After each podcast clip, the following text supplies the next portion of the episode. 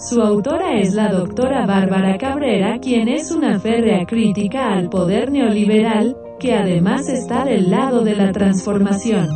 Este espacio se llama Normilandia, donde su autora provoca e invita a informarnos para llenarnos de acciones. Adelante doctora en acción. La escuchamos.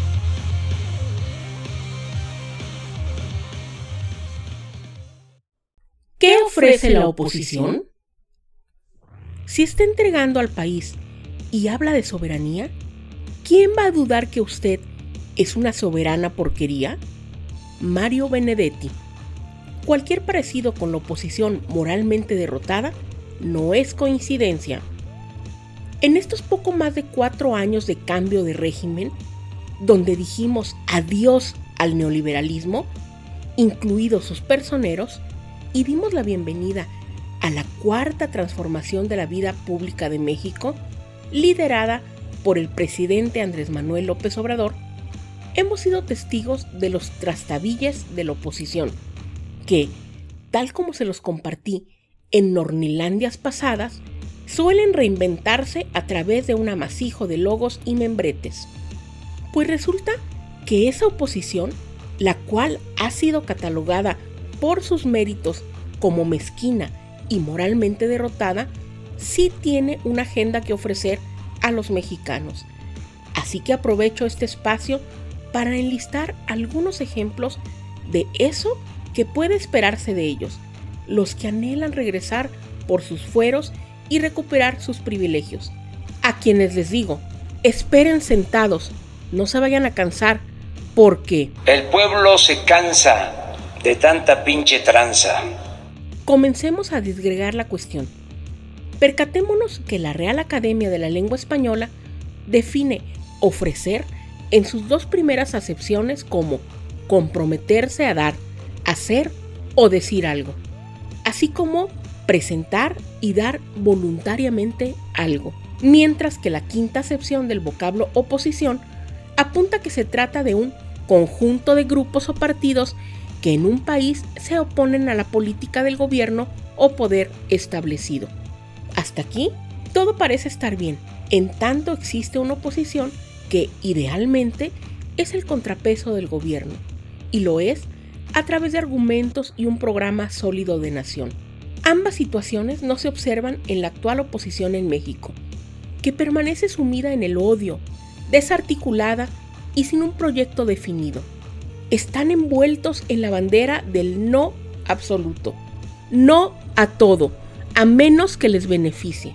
No obstante, y como lo anticipaba, la oposición tiene algunos ofrecimientos para los potenciales electores. Veamos enseguida cuáles son. Inciso A. Aferrarse a los medios de comunicación tradicionales para propagar odio y difundir sus manuales de politiquería. Inciso B. Instruir en la defensa de privilegios mal habidos. Inciso C. Encontrar nuevas formas para ofender al pueblo y acto seguido implorarle su voto. Inciso D. Inventarse personalidades múltiples para presentarse con cara limpia e inmaculados. Inciso E. Negar categóricamente y erigirse como perseguidos políticos. Inciso F. Capacitar en el uso y abuso de propagar noticias falsas. Inciso G.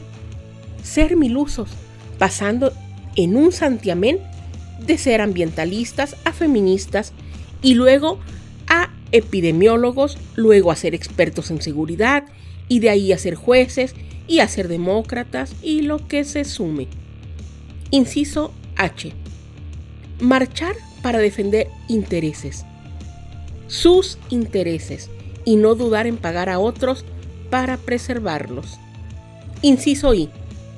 Desaparecer del erario cantidades millonarias y aparecerlas en paraísos fiscales en sus cuentas personales.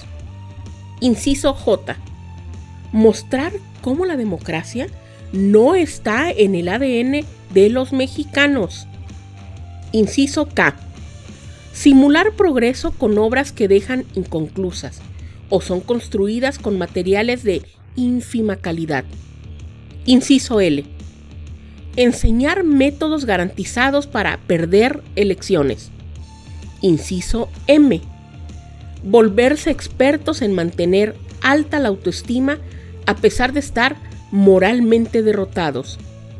Dicho lo anterior, cada quien sabrá si desea retroceder a esos tiempos de saqueo, corrupción desmedida e impunidad para un puñado, donde los oligarcas disponían en detrimento de un pueblo cada vez más vejado y empobrecido.